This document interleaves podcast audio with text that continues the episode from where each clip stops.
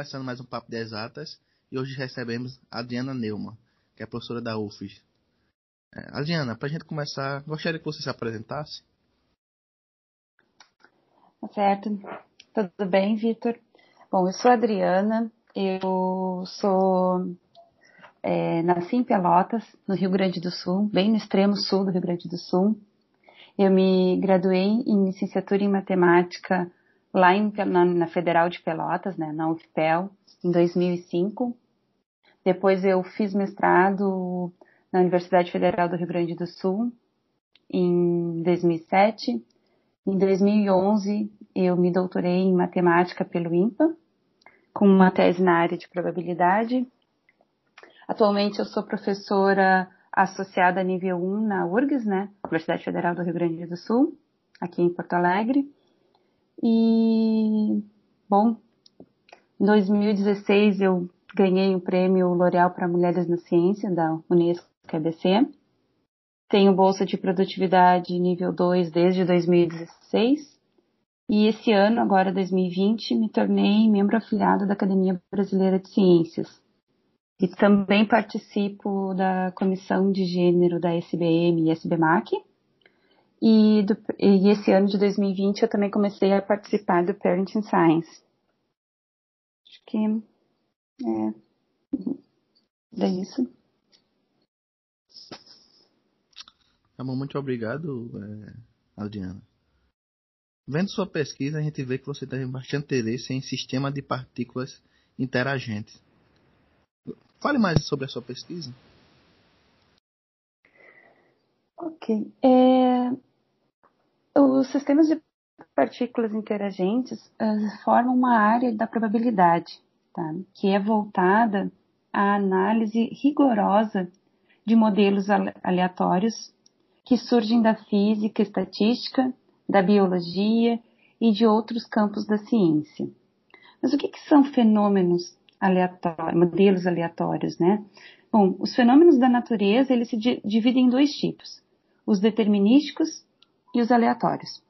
Os fenômenos determinísticos são aqueles que os resultados são sempre os mesmos. Não importa qual é o número de realizações do evento, sempre você vai obter o mesmo resultado. Por exemplo, uh, sabemos que um determinado sólido passa de um estado líquido para uh, do, uh, sólido passa para o estado líquido a uma determinada temperatura e isso não muda. Agora, já os fenômenos aleatórios são aqueles que os resultados são imprevisíveis. Por exemplo, quando você lança um dado, você não sabe uh, com, uh, de antemão, né, antes do, de olhar o resultado, qual é o lado do dado que vai aparecer. Então, existem, isso é um típico fenômeno aleatório, mas existem muitos outros tipos de fenômenos aleatórios. E a, a, a área de sistema de partículas trabalha com modelos que tem esse comportamento aleatório, que a priori você não sabe qual é o resultado, certo?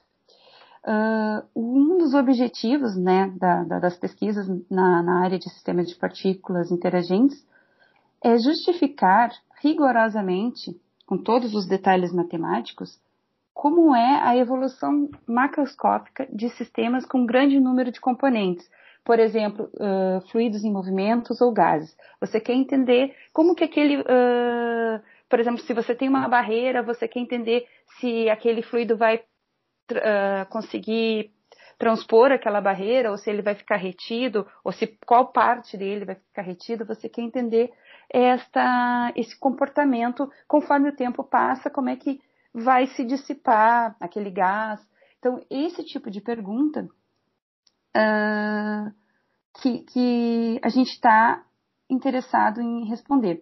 Os físicos, eles fazem isso, tá? E eles usam equações diferenciais parciais uh, para determinar esses comportamentos macroscópicos dos, dos fluidos ou dos gases. Mas eles usam simulações para fazer esse tipo de, de, de approach, certo? E o que a gente faz aqui é de forma matemática, certo? A, a visão clássica é que as leis fundamentais da natureza são, uh, são mecânicas e que todos os sistemas podem ser governados por leis da mecânica no seu nível macroscópico. microscópico, desculpe. Uh, e então, que é aquela, que, que essas leis elas dizem que pegam qualquer dado inicial e transformam ele no, em equações, né? Nessa evolução que eu estou falando, né? Você pega um dado inicial e a equação vai fazer ele evoluir. Só que isso deterministicamente. Só que eu estou falando aqui de sistemas que têm um grande número de componentes. Estou falando de fluidos em movimento ou gases. Ou, por exemplo, quando eh, sistemas que têm da ordem de 10 elevado a 23 uh, número total de componentes, é um número muito grande. Então, usar equações determinísticas para evoluir esse sistema microscópico, a gente está falando da, né, das moléculas, essas coisas, é bastante complicado, tá?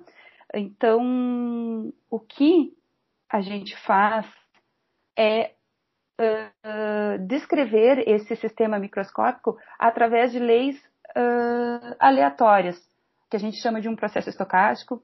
Então, você vai dizer que as suas partículas lá, elas vão se movimentar de forma aleatória, com alguma regra probabilística de interação entre elas.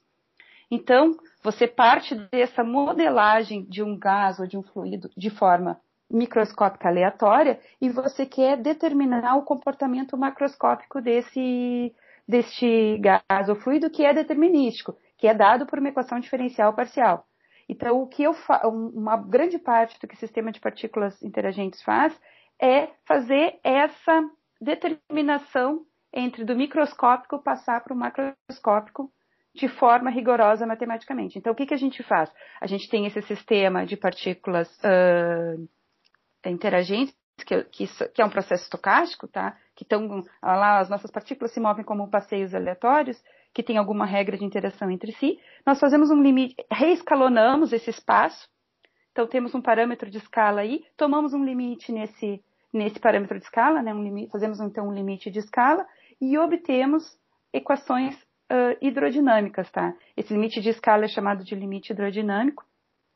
E essas, essa equação hidrodinâmica é a equação diferencial parcial que vai reger o movimento da, macroscópico daquele fluido. Então, aquela pergunta, será que esse fluido vai permear essa membrana? Uh, será que, como que ele vai se comportar? Como que vai escoar? Ou como que vai se dissipar esse gás nesse, nesse material, uh, nesse, nesse espaço, nesse volume?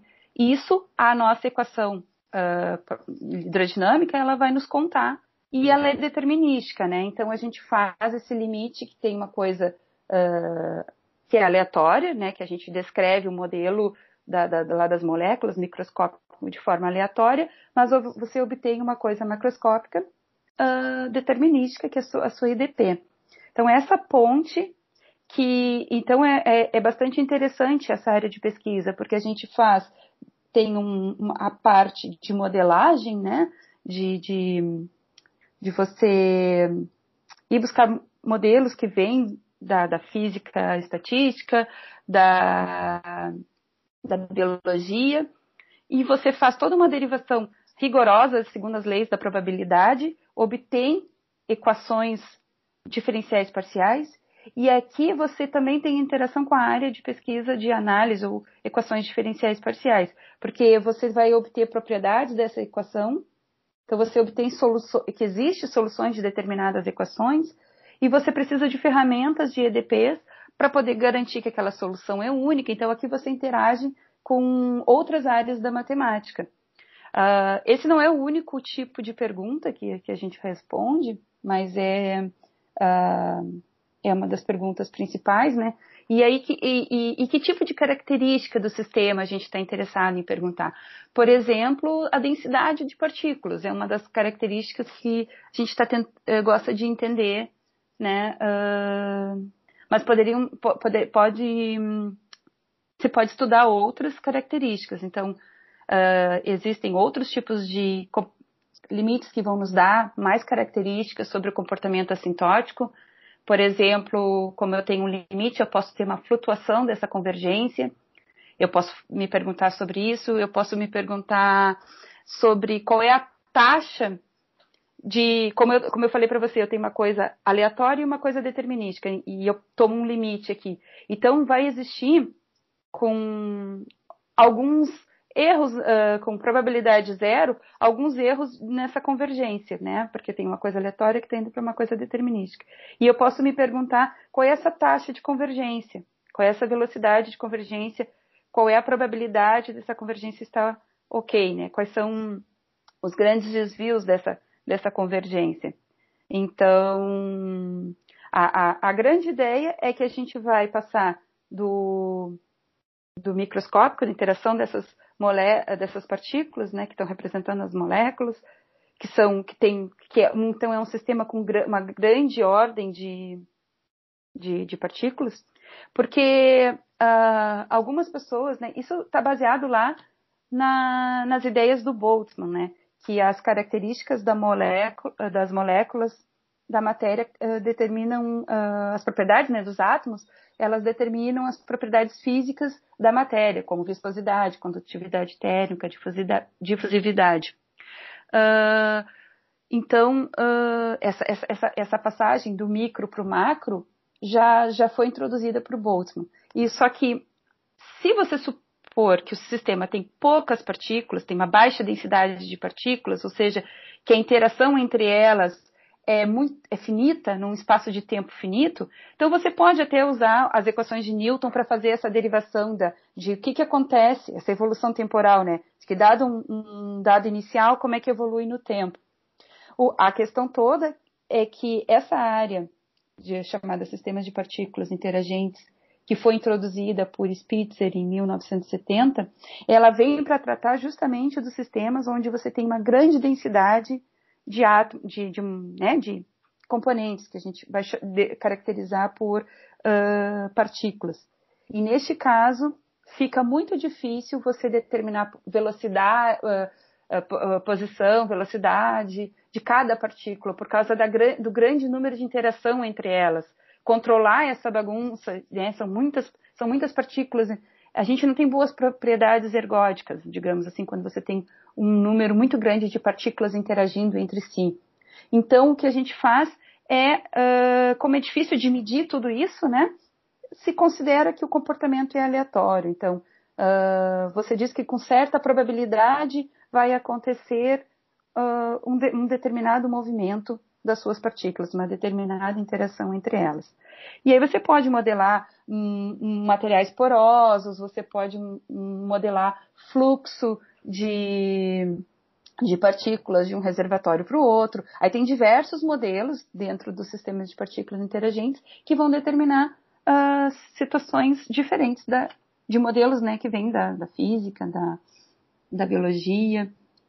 Uh, bom, Uh, acho que, que. Não sei se ficou claro o que, que você acha.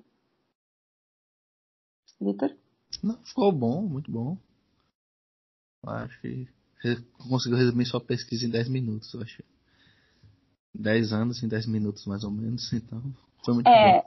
é, não, eu falando super, uh, super assim, por cima, né? Mas é, é, acho que a principal coisa da minha pesquisa é isso.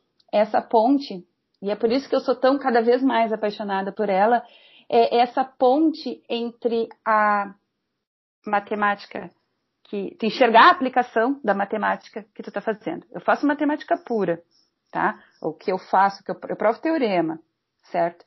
Mas uh, tanto uh, super envolvida em questões de equações e, né? Uh, a gente consegue mostrar resultados de, por exemplo, de convergências de solução de uma equação para solução de outra equação via propriedades do sistema de partículas interagentes, via técnicas de probabilidade, certo? Uh, então é, é, matemática pura mesmo. Você publica resultados em revistas de análise e tal.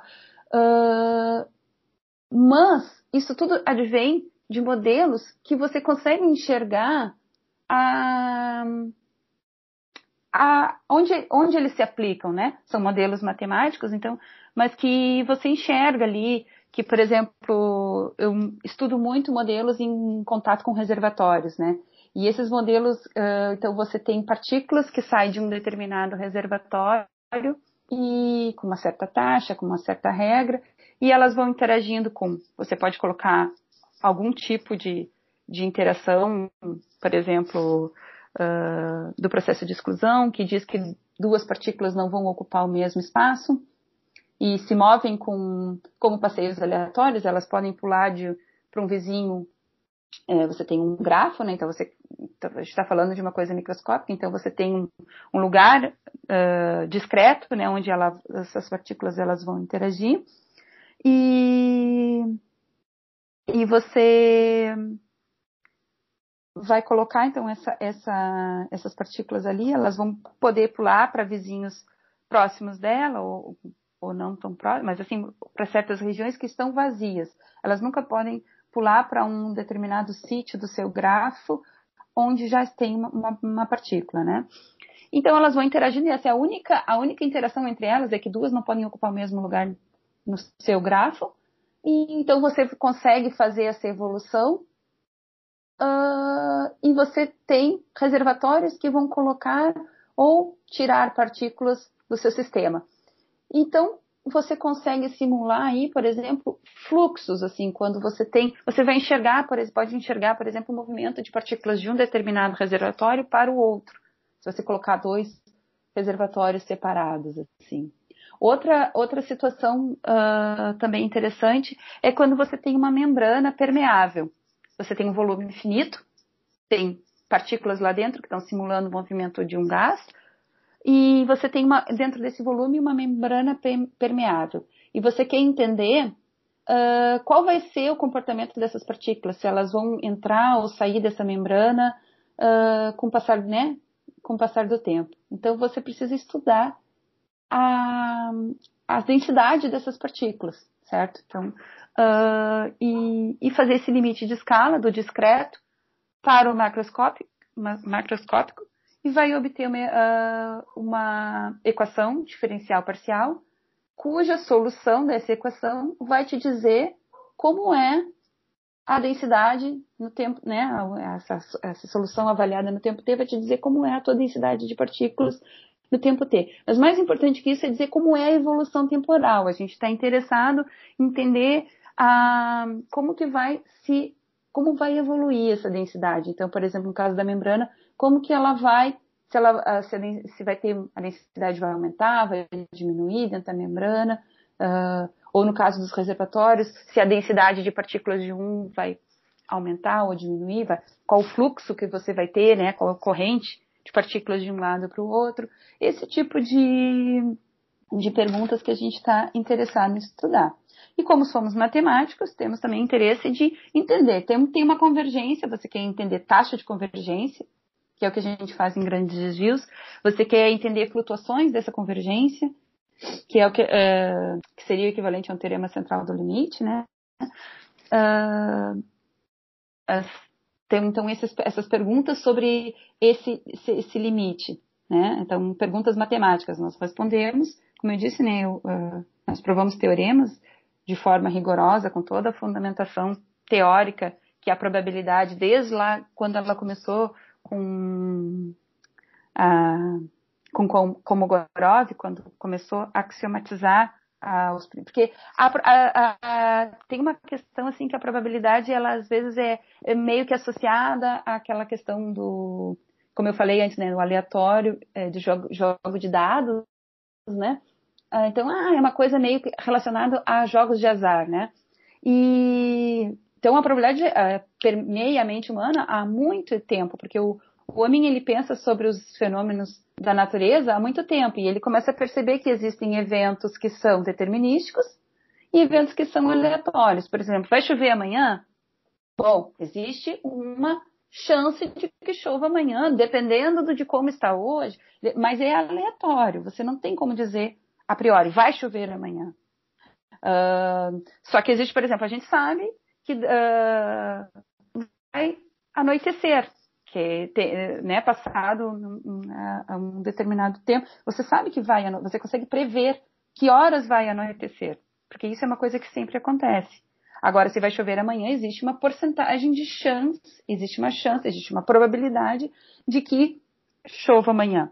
Então, uh, as coisas, a gente muito tempo ficou, uh, a ciência muito tempo ficou nas coisas determinísticas nos eventos determinísticos. Mas, desde Komogorov, quando ele começou a axiomatizar a, a probabilidade, a teoria da probabilidade, uh, toda a teoria de processos estocásticos, surgiu todo um ferramental matemático rigoroso que nos permite hoje tratar esses modelos, como estou falando, e existem muitos outros, tá? Essa apenas é a minha área de atuação dentro da probabilidade, de forma matemática rigorosa. Então, eu acho isso muito encantador. Uh, eu sou uma apaixonada pela matemática uh, pura, né? Eu gosto de provar teoremas, mas eu também gosto de poder contar uh, na, na pracinha lá para as mães das outras crianças da, da minha, que são amigos da minha filha, o que, que eu faço Uh, então, eu gosto de poder contar de forma, assim, eu digo, uh, com licença poética, né? Uh, de forma mais lúdica, o que eu faço. Então, eu sou realmente encantada. Você poder falar do seu trabalho numa mesa de bar ou na pracinha para as outra, outras mães, de forma bastante lúdica, seu trabalho em matemática pura, é, é assim, é o que me motiva a continuar trabalhando nessa área, assim.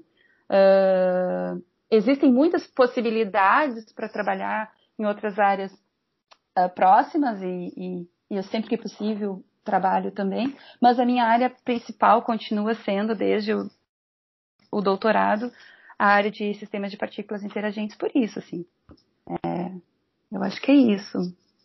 Sei, sem entrar em muitos detalhes técnicos. É, quem foi seu orientador, Adriana?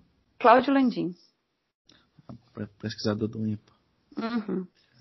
Vice-diretor, diretor adjunto, eu acho. Uhum. É, eu não sei se é presidente ou, ou coordenador geral da OBMEP também. Uhum. De onde surgiu essa ideia? Quem se propôs foi ele ou você que foi atrás? Estudar partículas interagentes? É a área principal dele.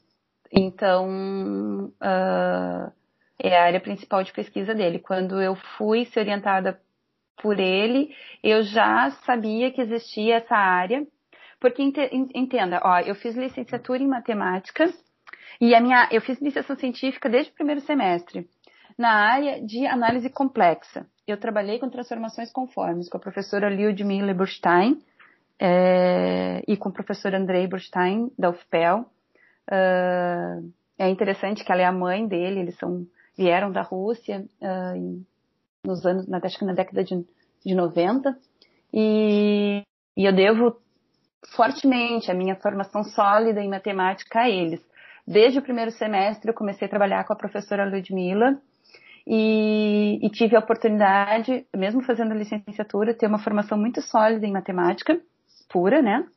Uh, e com, voltada para a área de análise complexa, né? Então, transformações conformes, mas hum, a base era análise, né? Uh, e então, eu precisava, eu, eu percebi que eu queria continuar trabalhando na área de pesquisa em matemática, eu fiquei encantada. Eu fui para matemática meio na dúvida se era matemática ou computação que eu queria, né? Eu tinha feito o ensino médio, na época era ensino segundo grau, tá? Mas não vou denunciar a minha idade. Técnico, aqueles que duravam quatro anos, em desenho industrial, imagina. Uh, nada a ver, assim. Uh, bom, mas tinha muita matemática no desenho industrial. Uh, hoje eu vejo, né? Mas o meu lado artístico é péssimo e eu precisa, e precisava ter um pouco de lado artístico, então eu precisava ir para uma área das exatas então, minha dúvida era se era computação ou se era matemática. Eu fui para matemática e tive a grande sorte de começar a iniciação científica no primeiro semestre. É, foi, foi, foi uma. Alguém desistiu da bolsa e eu estava chegando, fiz uma.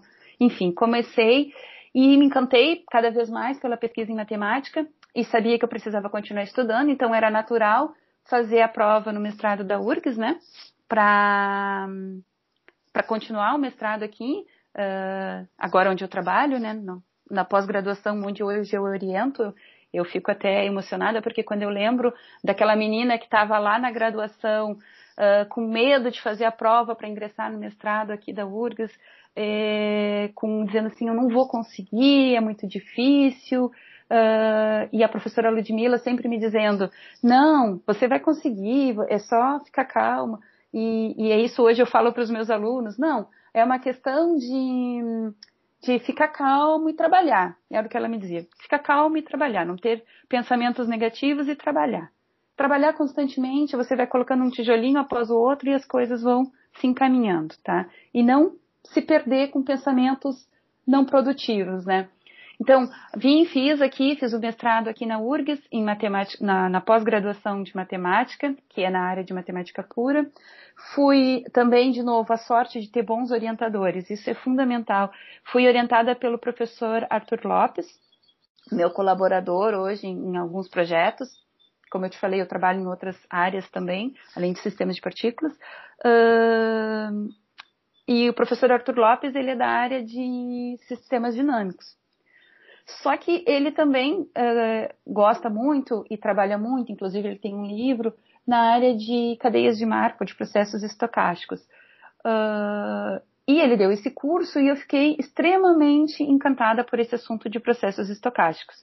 E, como, como matemática pura de formação, naquele momento eu estava no meio do mestrado, uh, de achando que eu ia para uma área super é, é, com certeza eu queria fazer matemática pura, isso era um fato. Exatamente a área eu não sabia muito bem ainda, né? No mestrado a gente não tem essa visão. Mas eu, quando eu conheci essa cadeira, eu fiquei. É isso que eu te digo. Você enxerga, você começa de um problema concreto, claro, limpo ali, e você consegue fazer toda essa derivação matemática rigorosa e chegar num resultado preciso. Isso me encantou demais, assim, porque eu tinha tido cadeiras na graduação, mas elas não tinham sido dado esse verdadeiro brilho que a probabilidade uh, tem. Uh, até a estatística, assim. Eram dados como cadeiras, assim, é, para cumprir currículo, digamos assim. Uh, lá não tinha sido mostrada toda a matemática, porque é, é, dado a probabilidade, ela é dada na graduação sem a teoria da, medi da medida, sem a, a fundamentação matemática para aqueles resultados. Aqueles resultados são dados, eles meio que caem de paraquedas para você. Então aquilo fica meio que sem sentido.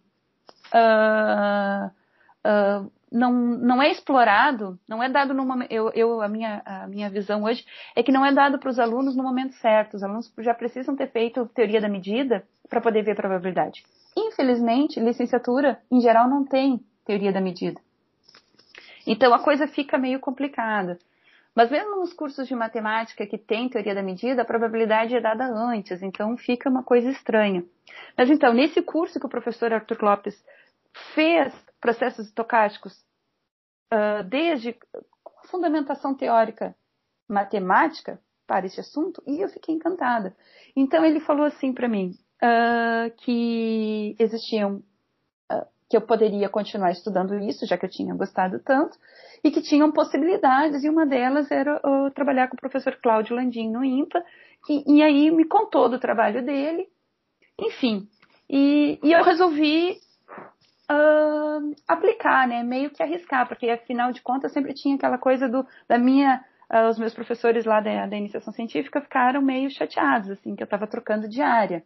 Mas enfim, eu sou uma pessoa que já tinha trocado de área, eu tinha feito desenho industrial, fui para matemática. Bom, a matemática sempre esteve presente na minha vida desde a infância, assim.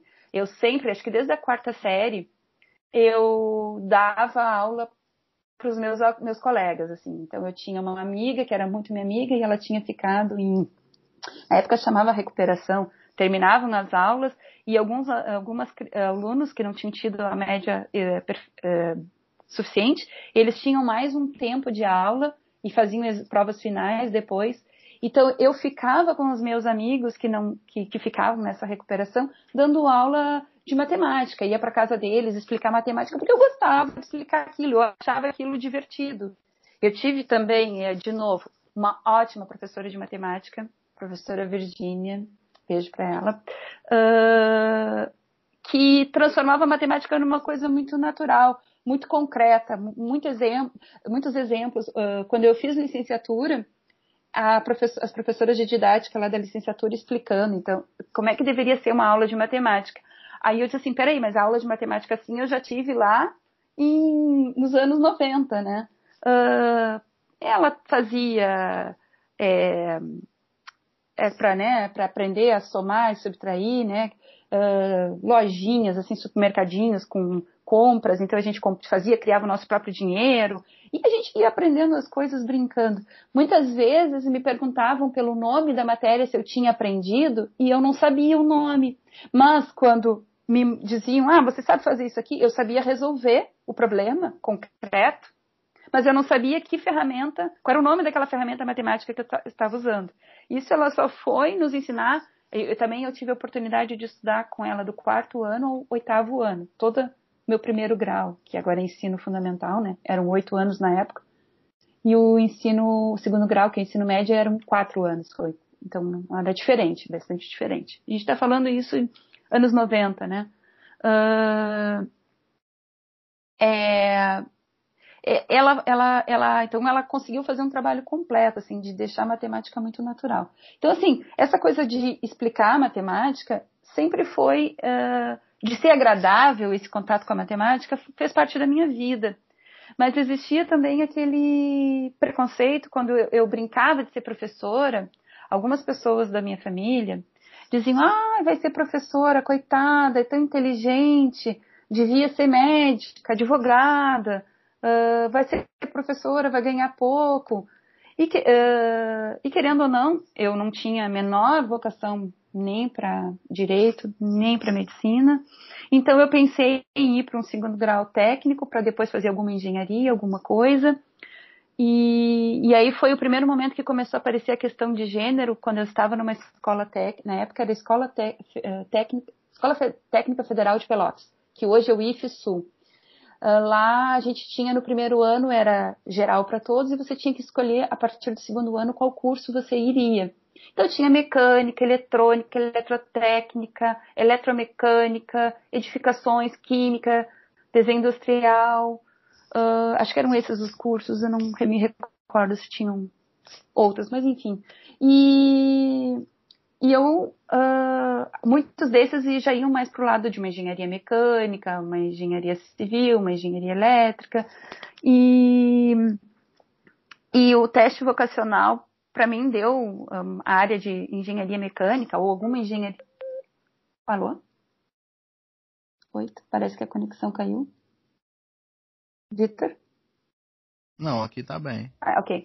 Uh, né, então, uh, iria para uma área de engenharia e, e a psicóloga que estava aplicando o teste vocacional, ela falou assim, ah, quem sabe você não vai para uma outra área mais adequada? Porque lá foi a primeira vez que eu entrei numa sala de aula com 30 pessoas e só tinha eu e a minha colega de mulheres na sala de aula uh, você diz assim, mas ué, o que, que aconteceu? A minha turma de oitava série tinham 45 alunos e nesses 45 alunos tinha da ordem de 10 meninos. E aí você vai pro, né, e você diz, opa, tem alguma coisa estranha. Mas eu não dei muita bola para isso, só que fiquei com aquela coisa de que eu deveria escolher química, eu deveria escolher desenho industrial, deveria escolher edificações, um, cursos mais adequados, onde tinha um percentual maior de mulheres. E terminei indo para desenho industrial e de fato deu errado, porque não era da, da, da minha vocação. Eu deveria ter ido para uma área mais voltada para as engenharias. Uh, tudo bem, aprendi muitas coisas, foi bom. E, e, e, bom, e aí tinha matemática, que acho que sempre teve por detrás de, de, tudo, que sempre eu gostei muito, mas tinha essa questão do preconceito de que não era uma área boa, que uh, pessoas que não deveriam ir para essa área. Eu até li recentemente uma reportagem sobre isso. Uh, aí eram as meninas foram, da reportagem, elas tinham sido não recomendadas para irem para biologia, deveriam ir para outras áreas. Mas enfim, isso acontece com a matemática. Né? Ciência base, ela não é muito valorizada. Só que o que aconteceu é que foi uh, eu resolvi escutar o que, que era o que eu realmente gostava e fui meio que arriscar ir para a licenciatura em matemática. Que não tinha bacharelado em matemática, só tinha licenciatura. E eu pensei, ah, eu gosto de dar aula. E aí tive essa sorte de, de logo trabalhar com a iniciação científica.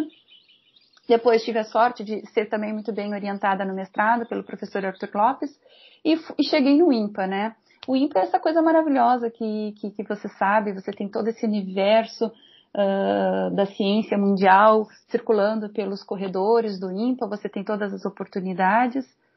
Uh, o professor Cláudio Landim é um excelente pesquisador nessa área de sistemas de partículas, então ele teve uh, como condições de me, me, me, apresentar aos melhores problemas da, da área, ter contato com os pesquisadores uh, importantes que estão fazendo trabalhos importantes nessa área. Além disso, o professor Cláudio Landim ele tem muitos alunos e, e logo desde o início ele estimula a colaboração entre eles. Então, se você, uh, eu, então a gente sai do, do doutorado já com uma rede de colaboração muito bem formada. E isso eu acho também que foi muito importante para minha carreira, porque eu logo come, eu fiquei só um, não, não cheguei a completar um ano como pós-doc e fui chamada já no concurso aqui da URGS que eu tinha sido aprovada, eram outros tempos onde ah, haviam concur muitos concursos, né?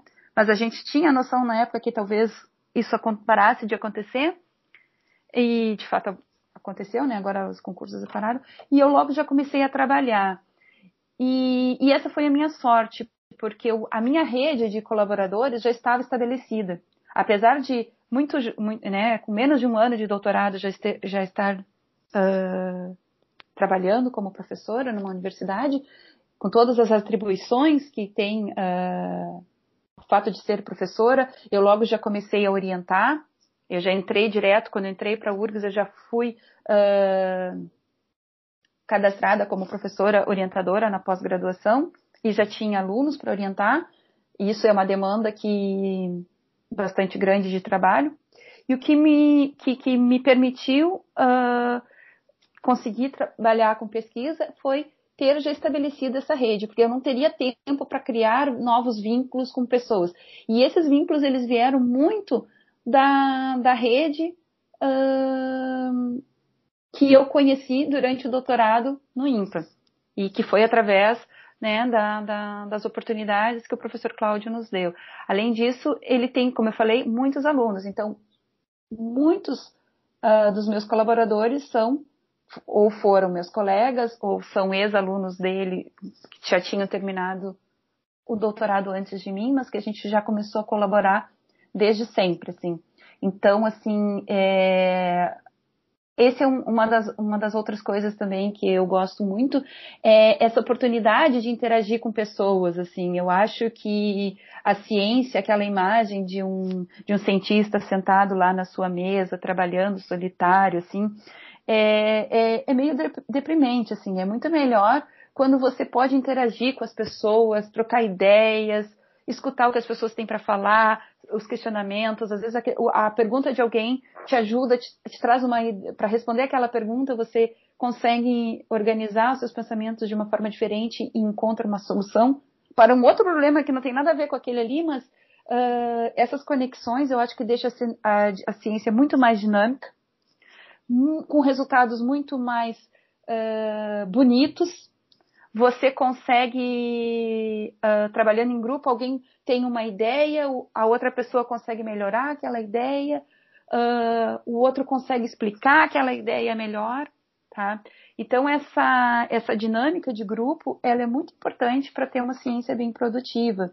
E também, eu acho assim que seres humanos felizes fazem melhor ciência. Então, essas relações interpessoais que as colaborações te trazem, elas também uh, elas são fundamentais. Assim, eu não sei te dizer se eu só consigo trabalhar com a, colaborar com os meus amigos ou se os meus colaboradores to se tornam meus amigos. Isso eu não sei te dizer qual é a ordem dos fatores. Mas eu noto que eu acho que a, o, a colaboração, ela, quando ela flui, tem que ter uma boa uh, dinâmica interpessoal entre, os, entre as pessoas que fazem a ciência. E, e, e, a dinâmica dos grupos, assim, eu acho que a tendência é a gente conseguir, principalmente agora, por exemplo, a gente está em pandemia, não tem mais um motivo de dizer assim, ah, eu estou isolado aqui num lugar distante, não tenho pessoas para colaborar na minha volta. Bom, eu, como eu te falei, eu, eu vim aqui para o Sul e aqui no sul não tinha ninguém da minha área na época que eu cheguei aqui. E então a minha pesquisa na área de sistemas de partículas interagentes, ela acontecia de forma remota lá em 2011, tá?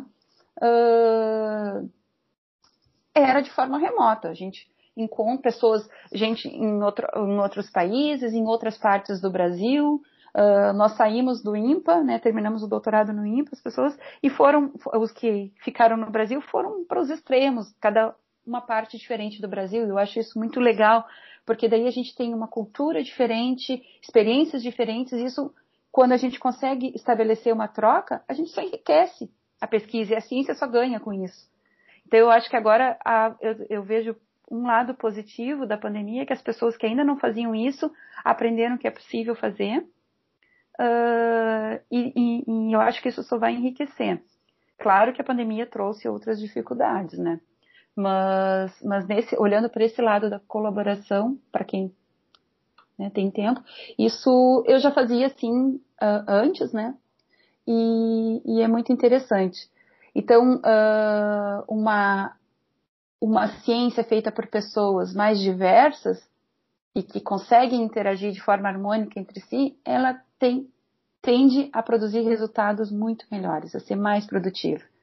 Então, quando a ciência, não digo a ciência, mas quando as pessoas que, que, fazem ciência tentam selecionar um certo perfil de pessoa para trabalhar nela, na ciência, elas estão tornando a ciência menos produtiva. É contraprodutivo você não querer grupos diversos. Tá? E aí eu estou falando de diversidade de todas as formas, regional, uh, de gênero, de raça, né? Uma questão muito importante, a gente ainda deve muito nesse sentido da, da questão racial, uh, da falta de diversidade racial na nossa um, matemática, né? claro que de gênero também, mas enfim. É, então esse é um outro ponto que, que acho que torna a, o fazer o ato de fazer pesquisa bastante é, agradável quando você pode colaborar com diversas pessoas, uh, cada uma com suas experiências bem diferentes e, e contribuir da sua forma. Elas que todas tenham espaço uh, para trazer as suas contribuições, né? fica bastante agradável e produtivo. Eu não sei se eu respondi essa pergunta, porque eu divaguei tanto que eu já meio que... O objetivo é dar voz ao convidado mesmo, então fica à vontade. É, eu já... é. é. Mas enfim, que mais que você gostaria saber? É, bem, você falando, então a gente pode notar que essa história é bem rara, né? Porque, em geral, hoje nós temos no Brasil, segundo a Elsevier, 25% de pesquisadores. Só que, quando você olha para as bolsas de produtividade, a gente tem apenas 11% de mulheres. Uhum. Se, se, você pegar desde da graduação e subindo cada vez mais, parece que existe uma, um, um, funil que uhum. apenas para poucas mulheres. Sendo que na, na pós-graduação em matemática em geral, em pós-graduação em geral, se forma pouca gente. Nas uhum. graduações em ciências tem 60%. Nas pós-graduações em si tem 60% de existência. E parece que a coisa parece que o funil é mais estreito para mulheres. É. é. Quais foram os fatores que fizeram você chegar tão longe e o que você acha que acontece para ter esse funil tão cruel? É, bom, esse, eu, é, essa é uma pergunta bastante difícil. Quais são, né, o que, que acontece para ter este funil? É, eu, eu acho que existem vários fatores que levam a isso. E aí eu atribuo até a eu estar aqui hoje ao fato de eu ter tido uma certa sorte ou privilégio, né? É, repara que sou uma mulher branca, né? Então, eu acredito que isso aí já me, já me num país racista, isso uh, já me coloca na frente de um grande grupo, né, que são as mulheres negras. Mas, enfim, uh, você estava falando da questão de gênero, e realmente, uh, 11% das bolsistas de produtividade serem mulheres é um número, uh, digamos, até vergonhoso, né? E eu acho que, que esse, por exemplo, esse número em si, ele já desestimula as meninas. Repara que eu lá no meu, na, que eu contei para você, que lá na minha, hoje refletindo, né, eu, eu lembro que lá no meu ensino médio, quando eu tinha que escolher uma carreira, que eu tinha lá meus 14 para 15, 15 anos, digamos assim, eu cedi a má influência da psicóloga tentando me empurrar para carreiras que ela acreditava que eram femininas, que ela acreditava que, eu, que havia uma maior porcentagem de mulheres e que seriam mais adequadas para mim. Então, essa primeira coisa do, de carreiras que são adequadas para mulheres e carreiras que não são, é um dos fatores que já afasta as meninas porque é, da, da matemática, né? Tira da, da, no caso até nem só da matemática, das ciências exatas como um todo.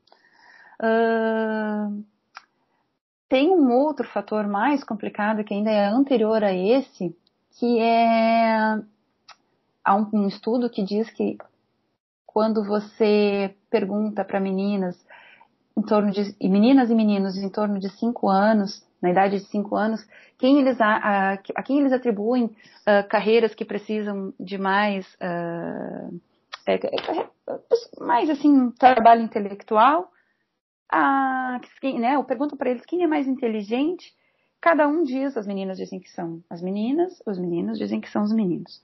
Mas ao passar de dois anos, quando eles estão lá em torno dos sete anos, que eles já iniciaram a sua educação formal, já entraram na primeira série, você repete esse estudo com essas crianças e elas, a parte das meninas já começam a atribuir a, a, a questão de maior inteligência aos meninos. Os meninos continuam atribuindo ao grupo de, de meninos, mas as meninas já passam a atribuir aos, aos, aos meninos. E tem uma outra pergunta que eles também fazem junto, é coisas mais ligadas à afetividade, ao carisma.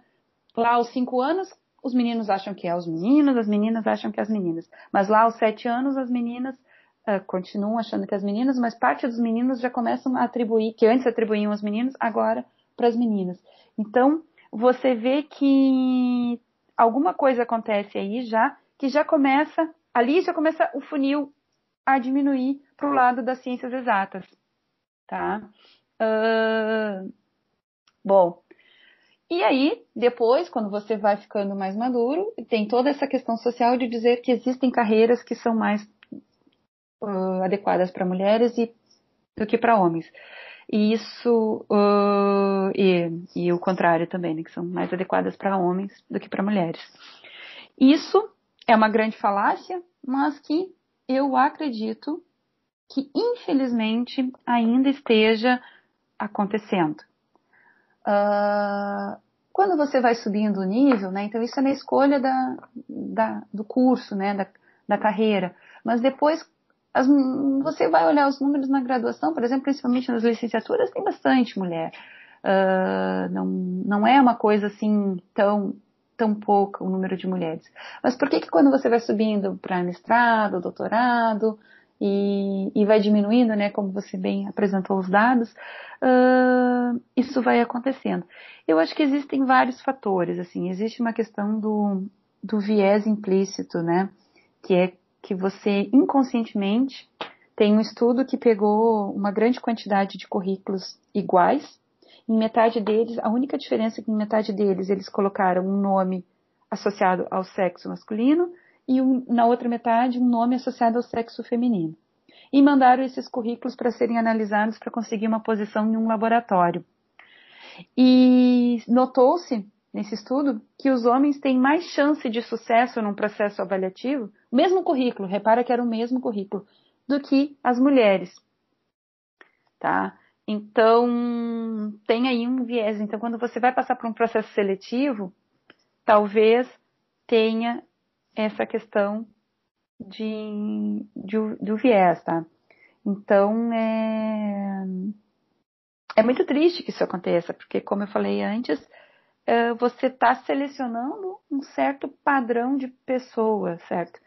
Não que essas pessoas elas não possam estar, Mas o problema são as pessoas que ficaram, foram perdidas nesse funil, certo? São toda a, a, a contribuição que essas pessoas que foram jogadas para fora do sistema podiam dar e, e porque foram jogadas para fora do sistema não vão poder dar. Então isso vai empobrecendo a ciência, certo? Então é é muito triste essa questão uh, do viés. Então, aí, além disso, existem outros, outras dificuldades que as mulheres podem enfrentar, tá? Uh, existem relatos de, de assédio moral ou outros tipos de assédio que, que então, é, eu gosto muito de uma imagem que você já deve ter visto, que a linha de chegada para homens e mulheres é a mesma, Machado a linha, o, a distância que o homem e a mulher têm que percorrer é a mesma, só que a pista de corrida das mulheres ela é cheia de obstáculos, tá? Uh, que são diferentes na trajetória de cada uma, mas existem, né, a, aqueles pequenos obstáculos que, por mais que não sejam caracterizados como algum tipo de assédio, uh, eu gosto muito da, da, expressão que a Márcia Barbosa uh, usa nas suas palestras, que são as picadinhas de mosquito, assim é uma piadinha, ah, uma, uma, você vai dar uma palestra e você nota que você recebe muito mais perguntas num, num tom de desconfiança daquilo que você está falando do que, do que os seus colegas, mas isso você só começa a ter consciência depois de uma certa maturidade sobre essas questões de gênero. Se você é uma aluna que está iniciando, você talvez assuma, ah, esse lugar aqui, é, eu não presto para isso, esse lugar aqui não é para mim e termina desistindo, tá? Então esse ambiente meio que desacreditar, que desconfiando das, da capacidade intelectual das meninas, uh, em alguns casos, isso não é sempre, claro que é, existem casos que isso não acontece, mas essa é, alguma, algum, essas, esses vieses nos processos avaliativos, uh, e também, se a gente vai pensar uh, outra possibilidade para afastar as mulheres da ciência é a questão uh, que, infelizmente, como é, foi observado no estudo feito pelo Parenting Science, as atribuições com os cuidados dos filhos pesam, recaem sobre as mulheres, mesmo e é um, foi um estudo feito no nosso uh, mundo acadêmico, tá? Não é, a gente não está falando de Brasil, de um contexto geral. Não. A gente, foi feita uma análise dentro do mundo acadêmico, esse estudo, e os dados encontrados de comportamento sobre cuidados uh, com as crianças, os filhos, é igual ao retrato social do país. Ou seja, os cuidados com os filhos recaem sobre mulher, as mulheres. Uh, é, a maior, mais do que 50%, não tem um, uma divisão equânime, né, é, em torno de 70% uh, na, nos cuidados com os filhos. E bom, e além disso tem a questão da gestação e amamentação quando a criança nasce. Então, nos dados do Parenting Science, lá foi mostrado que a part, uh, que exatos três anos, claro, estudo em média, né, após o nascimento do primeiro filho, a produtividade na área das ciências exatas das mulheres que foram mães chega ao seu mínimo, é, é, cai a um mínimo nunca visto antes, assim. Então você tem uma queda da produtividade que é enxergada, uh, é claro que desde que, que nasce a criança você vai vendo uma queda na produtividade, mas ela chega no mínimo após três anos a criança, da, de a criança ter nascido. Por quê? Bom, a gente tem uma demora na publicação de artigos, então, logo que a criança nasce, ainda estão sendo publicados os artigos que você submeteu antes. E, e assim, não é só o nascimento, não é só a licença maternidade que você fica ocupada com o trabalho de maternar, de cuidar de uma criança.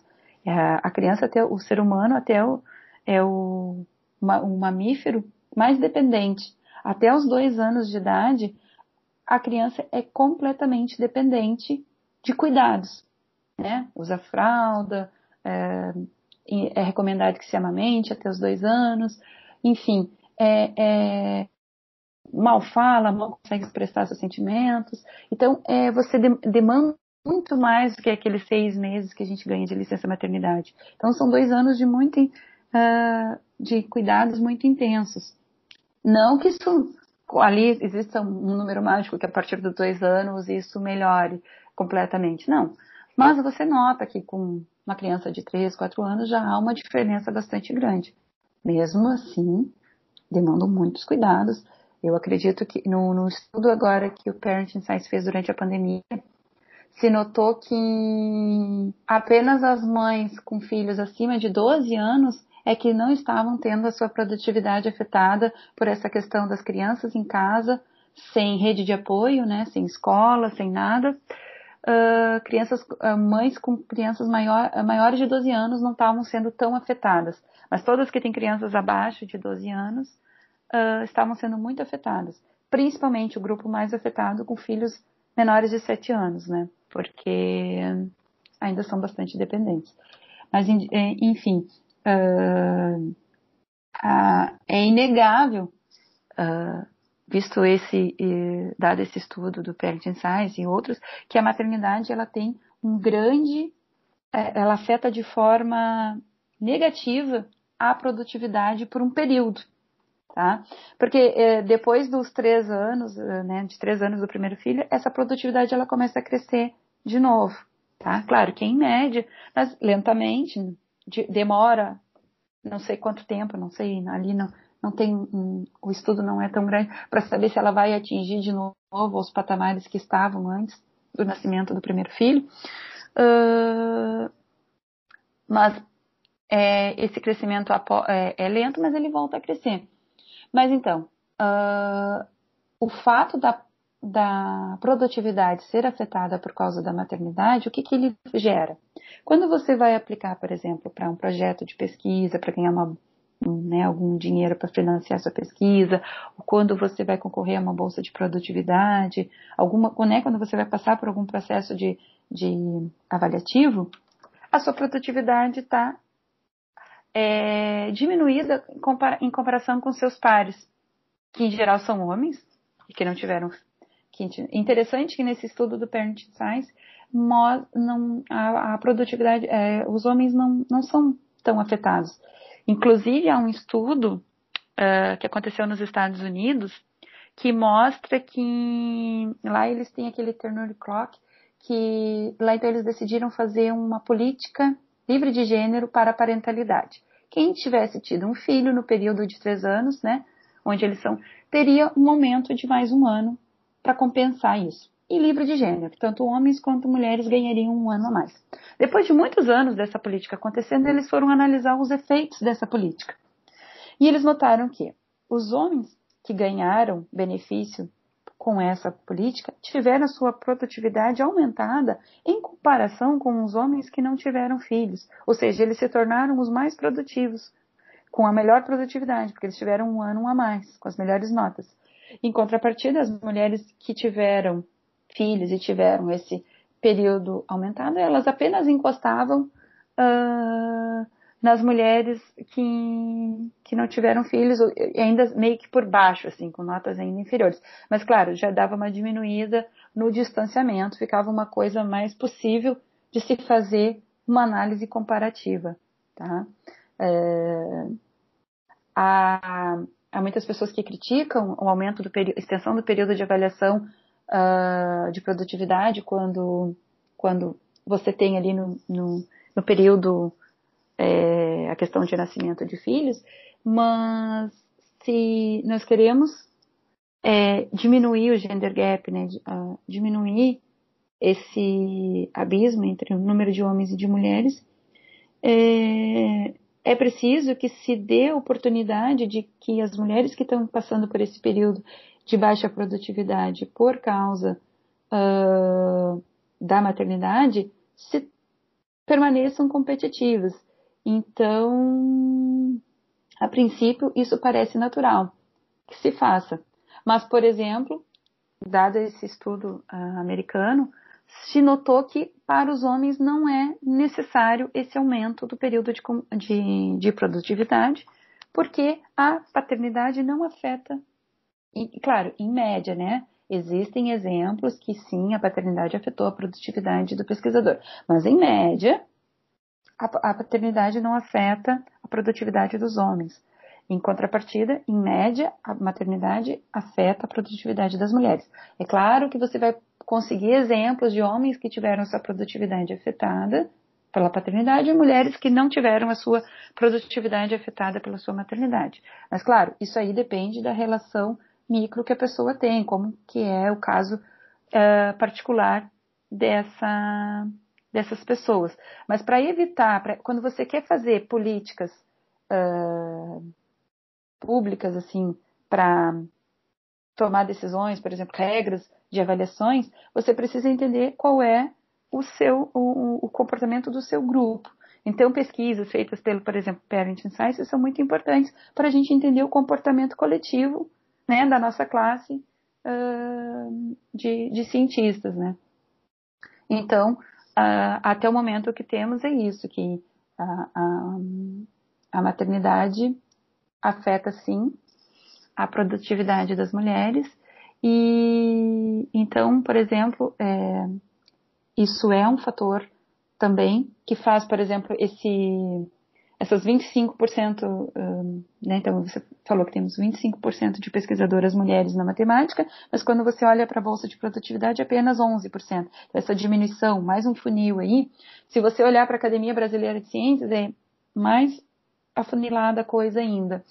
Uh, conforme você vai subindo o nível, mais afunilado. Se você olhar os cargos importantes de liderança, também a porcentagem é baixíssima. E, e isso, mas uh, principalmente, né, do, essa redução dos 25% de pesquisadoras para 11% de pesquisadoras com bolsa de produtividade, acredito que um dos fatores seja a, a, a maternidade.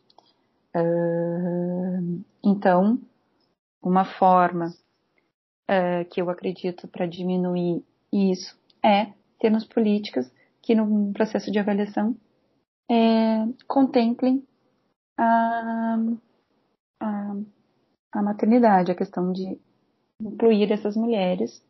Uh, mas enfim, 25% ainda é um número pequeno, então a gente também tem que fazer o trabalho lá na base, né? Por que, que só chegamos a 25% de mulheres pesquisadoras? Bom, então aí tem todas essas questões de que vai se criando essa ideia de que matemática não é para meninas, né, essa falácia. Então, a gente precisa também fazer o trabalho na base de dizer que a matemática, contar para as pessoas que a matemática é muito legal, que, que, que não tem, não, não existe, não é uma área que é masculina, não existe trabalho de homem, trabalho de mulher. A menina pode fazer o que ela quiser.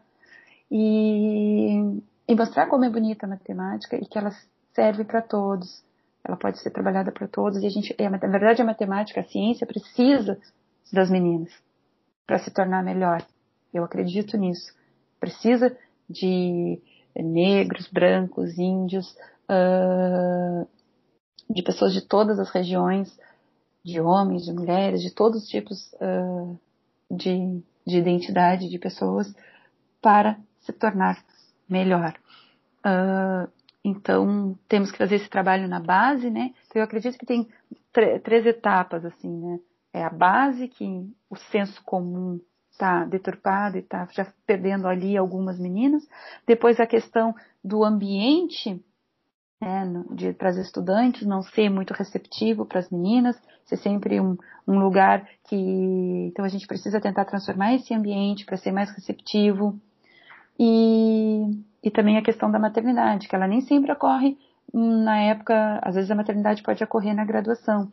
Eu participo de um coletivo de mães na URGS, que é das alunas, e agora principalmente no ensino remoto, está é, tá sendo bastante complicado uh, para essas alunas conciliarem provas uh, síncronas com, com as crianças, bebês, então ali você vê às vezes fotos delas amamentando e fazendo prova. Então essa falta de acolhimento do, do ambiente acadêmico é, é muito cruel. Ah, então a gente precisa ter uma atenção especial com as nossas alunas que são mães, porque e principalmente agora em época de pandemia, que é uma coisa Precisamos ter esse olhar. Então a academia precisa, a, a universidade precisa ser mais acolhedora com as meninas, inclusive com as meninas que são mães. E, e uma, um outro ponto que eu acho que eu tive muita sorte, que eu, quando eu contei a minha trajetória, eu deixei claro, é que eu tive muitos exemplos de mulheres na área de matemática. Então, eu tive muita sorte que eu encontrei muitos bons orientadores, mas algumas delas, então, desde a minha professora de matemática na escola, a minha é, orientadora de iniciação científica, depois, logo quando eu cheguei uh, no IMPA, eu conheci pesquisadoras, uh, como, por exemplo, a professora Maria Olália Vares, que, da minha área, que é gaúcha, inclusive, então aquilo para mim foi muito legal saber que uma pessoa que tem uma pesquisa reconhecida mundialmente é uma mulher gaúcha, então aquilo me deu um, acolhimento na minha, uh, na minha alma, eu me senti, não, eu disse, ok, tudo bem, uh, eu pertenço a esse lugar, né? Então essa questão de ter o, o exemplo, você se sentir pertencente, então, então também é importante, uma sugestão que eu já ouvi, é que nos primeiros, nos cursos iniciais de graduação, que sejam ministrados por professoras, para que as alunas que estão entrando na graduação tenham contato com exemplos de mulheres pesquisadoras, para se sentirem pertencentes. Porque às vezes elas não têm contato e terminam não vendo algum exemplo de que é, se sintam pertencentes àquele espaço. Tá? Então, isso é uma outra coisa, a falta de exemplos femininos, porque como somos poucas, uh, termina sendo humanamente impossível você estar presente em todos os lugares para que você sirva de exemplo.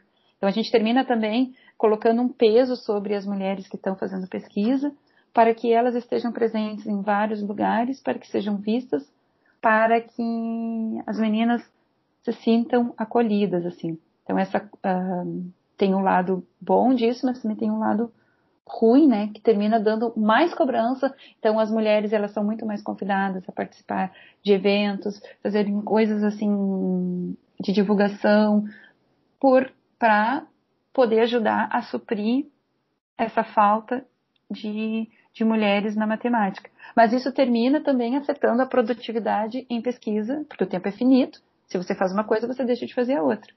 Então também isso termina afetando a, produtividade. Então manter esse equilíbrio, né? Aqui já falando como, né, no meu caso, manter esse equilíbrio entre a pesquisa e a divulgação uh, e todas as questões de gênero no seu trabalho é super importante para que você siga ativa na carreira e para que você sirva de exemplo. Então, é, são, são muito, por isso que eu te falei que essa era uma pergunta muito difícil de responder, porque são muitos fatores, eu vejo muitos fatores e talvez eu esteja não vendo outros assim. É, é, mas eu acho que são uh, alguns deles, muitos, pelo menos os que eu enxergo principais, são esses que eu descrevi. Ah, desde o início, lá, quando criança, quando começa a educação formal, as meninas são desacreditadas de atividades de inteligência. Ah, repara que sempre que você vai elogiar uma menina na escola, você não atribui o adjetivo, ah, ela é inteligente, você atribui, você falando no modo geral, né? Uh, em geral, as pessoas atribuem o adjetivo de ela é muito esforçada, é muito trabalhadora, muito estudiosa, sabe? Uh, agora, um menino que, ai, que pena que esse menino não estuda, ele é tão inteligente. Mesmo os meninos que não têm bom desempenho, é atribuído a eles o adjetivo de inteligente. Então, isso já vai desmotivando sabe? E aí a matemática tem mais uma barreira por causa que é, é atribuído a ela uh, uma área hard, né, uma área dura, que precisa estudar muito, é, que é muito difícil, e de fato a gente precisa trabalhar muito, mas é um trabalho que, para quem gosta, é prazeroso, então tudo bem. Uh, e que é, sabe, já tira da matemática, que matemática não é uma área para as meninas, a área das exatas não é para as meninas.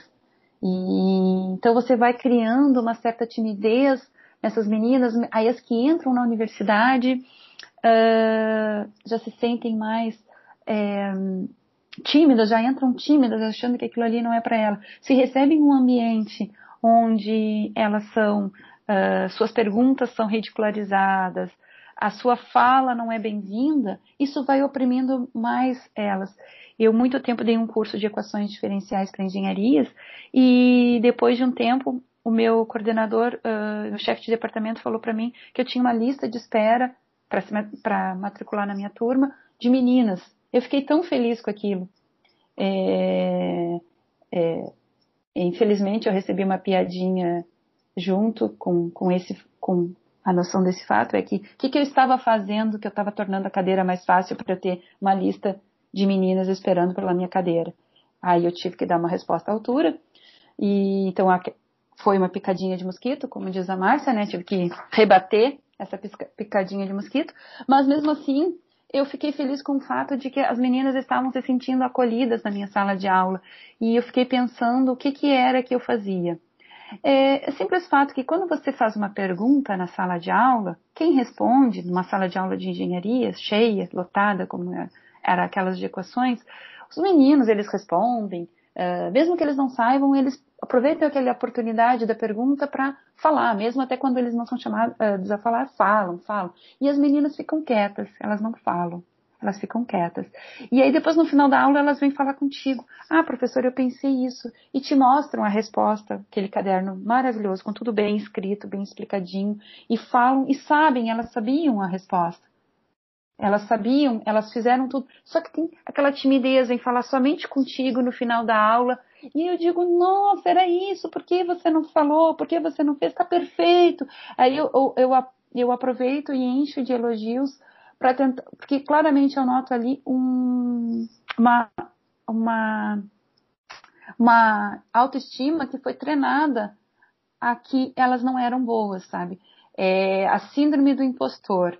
Elas estão ali, têm mérito para estar ali, mas se sentem uh, não pertencentes àquele local, que elas não deveriam estar ali, que são umas impostoras.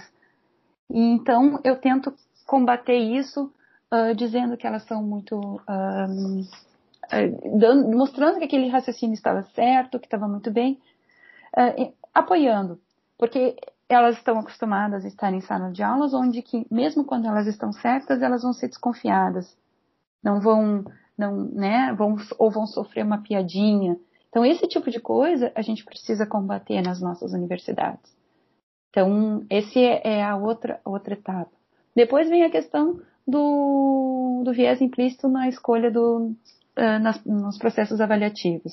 Além disso, nos processos avaliativos tem a questão da maternidade que já joga a produtividade das mulheres para baixo. Uh, além de, e mesmo quando, como naquele estudo que eu, eu contei, que os currículos são iguais, mesmo assim, as mulheres têm menos chance de serem aprovadas que os homens, só por causa do seu gênero.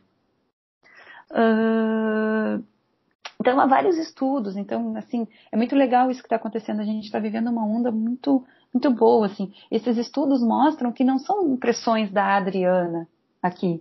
São estudos que mostram que, em média, isso acontece. Então, sempre você vai ter um exemplo, a pessoa vai ter um exemplo para dizer, ah, mas não é assim, é tá. Ok, mas a gente está falando de estudo em médico, a gente está falando de estudo estatístico tá? A estatística diz que o comportamento da no... médio da nossa sociedade é esse.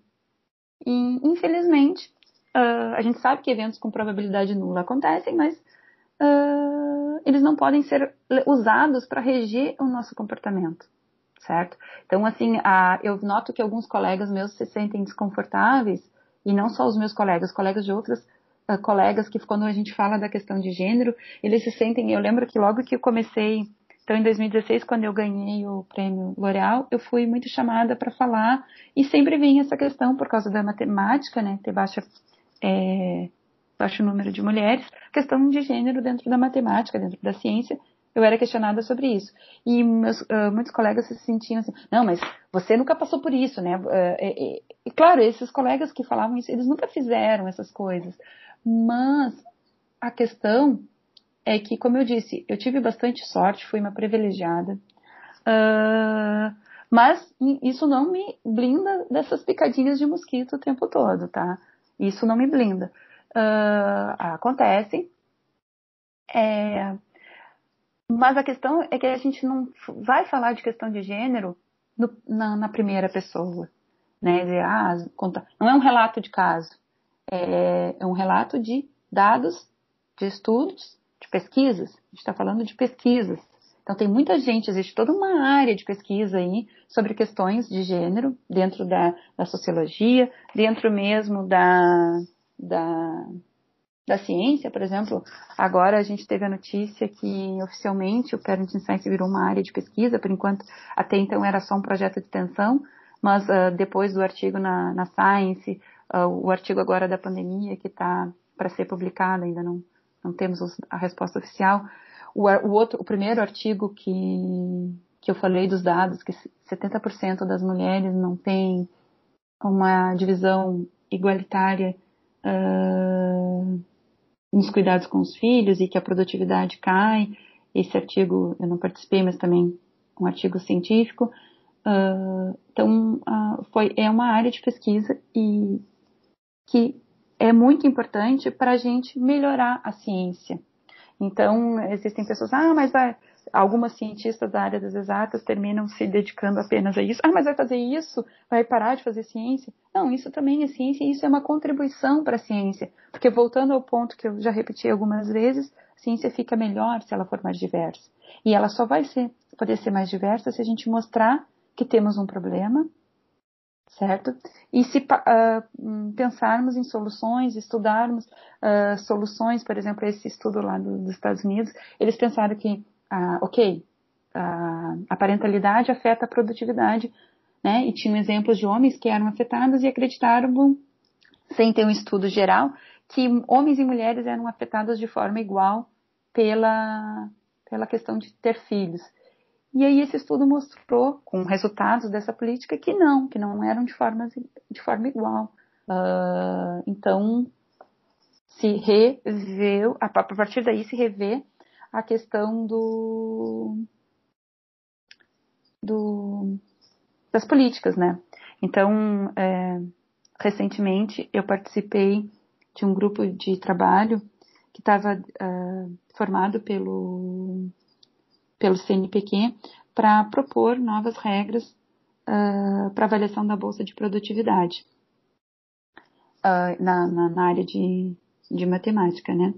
E, e, lá se debateu a questão de que se haveria esse aumento para a maternidade, por que não haver também para a paternidade? E, e aí o que se concluiu é o seguinte: não podemos nos basear em exemplos particulares, temos que nos basear nos estudos que temos no momento, hoje, em 2020. Esses estudos nos dizem que ah, a paternidade não afeta tanto, a, não afeta a produtividade dos homens como a maternidade afeta. Então, ah, nesse GT nós indicamos que seria adequado ter um aumento do período da avaliação da, das mulheres que tiveram filho nos últimos 10 anos, mesmo que o período de avaliação são, são 5 anos. Por que, que a gente fez isso? Porque, por exemplo, nesse, se você vai olhar quem teve filho só nos últimos 5 anos e está olhando a produtividade nesses 5 anos, quando a, o mínimo da produtividade ainda está dentro desse período de 5 anos, a maternidade, a, no nascimento do filho já caiu fora, né, conforme essa janela de tempo vai andando, a, o nascimento do filho sai desse do primeiro filho sai dessa janela de cinco anos, mas o mínimo que acontece após três anos, ele ainda está dentro desse período de cinco anos. Então, a pergunta era se você shiftava o período ou se você ampliava o período. Como nós estamos vivendo um período de pandemia e essas regras vão ser aplicadas pós-pandemia, decidiu-se olhar, uh, baseado também nesse estudo do Parenting Science, uh, quem teve filho nos últimos 10 anos vai ganhar um aumento de dois anos no período de avaliação por cada filho. Tá? Uh, e aí a questão se isso é injusto ou não, uh, da forma como nós propusemos, você vai olhar a, os melhores artigos, um número fixo, que é oito, né? Uh, os oito melhores artigos, melhores artigos, melhores no sentido que tem um maior índice, né?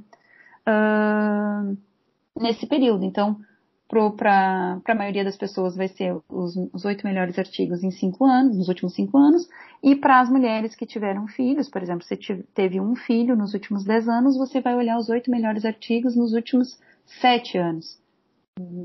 Enfim. Então, o número de artigos é o mesmo, só que você amplia a janela onde esses artigos podem ter acontecido. Então, isso dá uma possibilidade para para esperamos né, que isso possa ajudar na produtividade das, da, né, na nota da produtividade das mulheres. Então, é, eu acredito que uma ação só individualmente. Também nós fizemos a proposta de um manual do parecerista, indicando as questões do viés implícito, uh, de tentar, uh, inclusive lá nós tentamos usar uma redação livre de, de gênero, né? Não usar o masculino como, como uh, o gênero para representar o todo, né? Então a gente fala da pessoa candidata e isso causou estranheza em algumas pessoas e aí a gente, ah, mas como assim a, né, a candidata, né? Se referindo à pessoa candidata. Então você vê aí que nós estamos pré é, dispostos a, a aceitar que o nosso ambiente é masculino, mas quando aparece alguma coisa de feminino ali, você tem um susto. Então isso já mostra que temos um viés para aceitar o masculino como sendo o, o que representa o todo, né? Enfim, uh, são muitas questões, eu acho que eu poderia ficar falando horas, mas eu vou parar por aqui. Uh, não sei se você tem mais, gostaria de me perguntar mais alguma coisa, se ficou alguma coisa não ficou clara. Não, ficou tudo claro. É só para deixar um pouco mais claro para quem vai ouvir, o Parent Science é, foi um de início projeto de extensão, né? E você, uhum. eu acho, 14 é, professores universitários que são pais uhum. é, estudam o impacto da, da paternidade e maternidade na vida acadêmica. Né? Exato. Inclusive, publicaram artigo na Science e tem alguns uhum. interessantes sobre a, do, sobre a pandemia, né? Que Isso. durante a pandemia, 8% das mulheres, apenas 8% das mulheres pesquisadoras conseguiam manter sua rotina e uhum. as que são apenas 4%. Isso uhum. hoje está crescendo bastante. O estudo está se tornando cada vez mais forte e já virou grupo de pesquisa, tem artigo na Science. E sobre a pós-produtividade no CNPq, só para deixar claro também, é que ela, dentro da matemática, era um pouco confuso o critério até anos atrás. É. Então teve algumas brigas lá dentro do CNPq, gente perdeu dinheiro, inclusive. Gente ganhou dinheiro por causa disso. E acho que desde 2019 vem tendo algumas reuniões para deixar o, um critério objetivo, né? Uma métrica sim, de sim. como você ter a bolsa. Uhum. E, é, e só pra gente terminar, por último, você deixar uma mensagem pros, pros ouvintes, principalmente para as meninas, né? Porque um dos objetivos do Papo de Exatas é, foi convidar várias mulheres, que a maioria são matemáticas, que eu acho que eu conheço mais pessoas de matemática, mas que uhum. não vem aqui só falar sobre a matemática em si, né? Uhum. E mostra que muitas brigas que existem fora da, do mundo acadêmico, da bolha acadêmica, Uhum. Essas pessoas que também se importam com ela. Ou seja, o, existem pessoas que, tão, que estão tentando sair dessa bolha acadêmica uhum. e tentar fazer algo pelo mundo. Uhum, é, uhum. Como a Tabata Amaral, a Manuela Souza, uhum. a Sheila Araújo, a próxima vai ser a Luna Lomônaco, e estamos uhum. convidando alguns. Uhum. A Thaís Afio, da Unicamp. E o que chama muita atenção pra gente do Papo de Exatas é que todos os discursos têm a mesma coisa, tem, tem várias interseções, né? uhum. principalmente no que diz respeito ao, ao dia a dia. Uhum. A questão da piadinha, né? Da, da picadinha de, picadinha de mosquito, abelha não, que é mais forte. Às uhum. vezes é de abelha também, mas é. é de mosquito. É, é, às vezes é de abelha, é verdade. mas, é. mas tem várias interseções, né? principalmente no dia a dia, que são coisas que frustram as uhum. pessoas. Uhum. E pra gente terminar, só queria que você deixasse um recadinho. Tá. Principalmente para as meninas. Tá. Bom, a... eu costumava dizer que para as meninas assim uh, que não deixassem que essas picadinhas afetassem elas, tentassem ser mais forte que isso, superar uh, superar isso, mas conforme eu fui foi passando os anos e eu fui vendo histórias uh, que realmente, como você falou, não são picadinhas de mosquito, elas são picadinhas de abelha, mordidas de jacaré, são coisas pesadas, assim. Então, uh, são coisas bem difíceis, assim.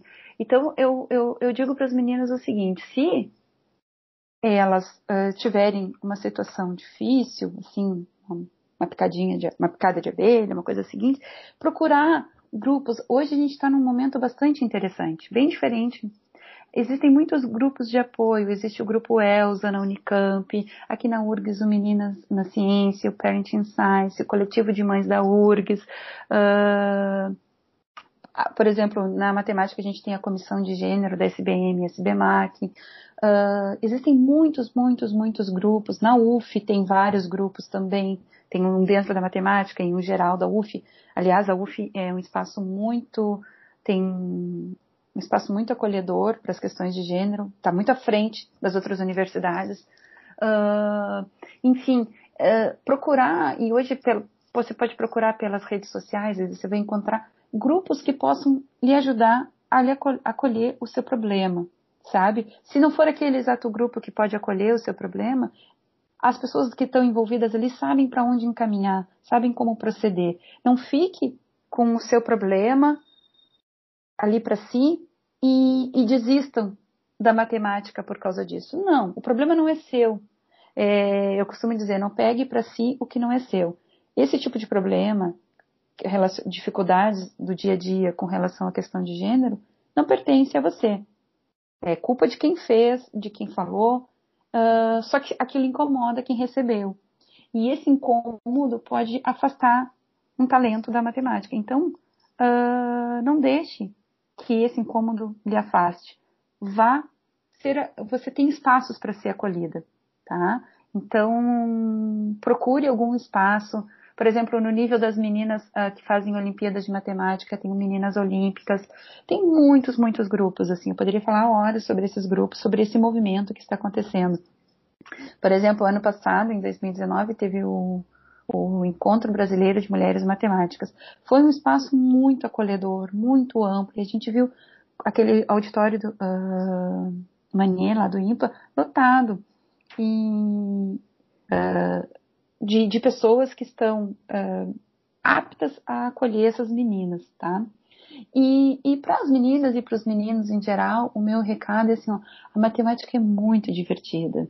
A matemática é colaborativa, ela não é uma ciência. Você tem que ter, é uma ciência que você pode usar a sua criatividade, o seu raciocínio lógico, uh, todas as, as qualidades, as qualidades de relações interpessoais, como você vai colaborar com seus, seus, seus colegas. Uh, desde, desde sempre você já é, é muito bom, muito saudável uh, que você colabore. E e a matemática não é aquela ciência isolada, triste, que, que, que, não, os problemas são lindos, eles são bonitos e eles são compartilháveis, sabe? E matemática é ciência, tá?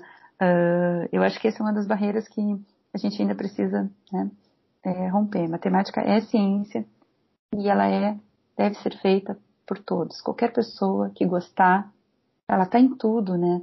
Então, qualquer pessoa que se sentir é, encantado pela beleza da matemática é muito bem-vindo uh, à matemática. E se problemas acontecerem, não hesite em procurar os vários grupos que estão se formando. As pessoas, uh, apesar de ainda termos um longo caminho pela frente, as pessoas estão se organizando para que essas coisas não aconteçam. Uh, então, procure uma professora, um professor que esteja a, a, é, apto a, a lhe ajudar e, e não se isole, assim. Né? E o mais importante de tudo é que você sinta dentro de você o que você realmente gosta de fazer. Se é a matemática, não deixe que essas coisas uh, lhe, lhe afastem do seu caminho. Que o mais importante, eu acredito, para você ter uma carreira sólida e feliz é você fazer o que você, uh, o que faz, que te faz pulsar, que te faz vibrar, que seu olho brilha por aquilo ali.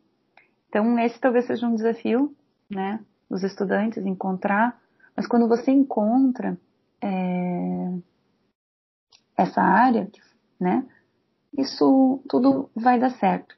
E então a matemática, com certeza, não deixe os preconceitos te afastarem da matemática. Tá? Matemática é uma área muito bonita. É isso. Ah, e uma, uma né, uh, um recado especial para as meninas é no sentido de que elas podem fazer o que quiserem, tá? Que não existem carreiras, se não for a matemática, tudo bem, mas não existem carreiras que são masculinas. Uh, o mundo uh, precisa que as mulheres uh, estejam no lugar que é o lugar delas, é o lugar que faz a alma delas vibrar, o coração, que, que, que as encanta. Então, é, a, a, a ciência em si, ela, o mundo precisa da ciência, a gente está num momento que a gente está vendo isso, né, que o mundo precisa de ciência, e a ciência, para ser melhor, precisa de mulheres. Uh, então, é, se a ciência é a área que encanta você, menina, não deixe que essas picadinhas de mosquitos lhe afastem dela. Estamos, nós, nós, professoras que já temos um tempo nessa caminhada, estamos aqui para tentar te ajudar, a tentar resolver, colocar lá um sprayzinho lá, um, uma, uma, pegar uma raquete para matar esses mosquitos e deixar seu caminho mais suave, um dia a dia mais sereno. É isso. Agradecemos a todos que ouviram mais um episódio do Papo de Exatas. Nos siga nas redes sociais, arroba Papo de Exatas. Até mais!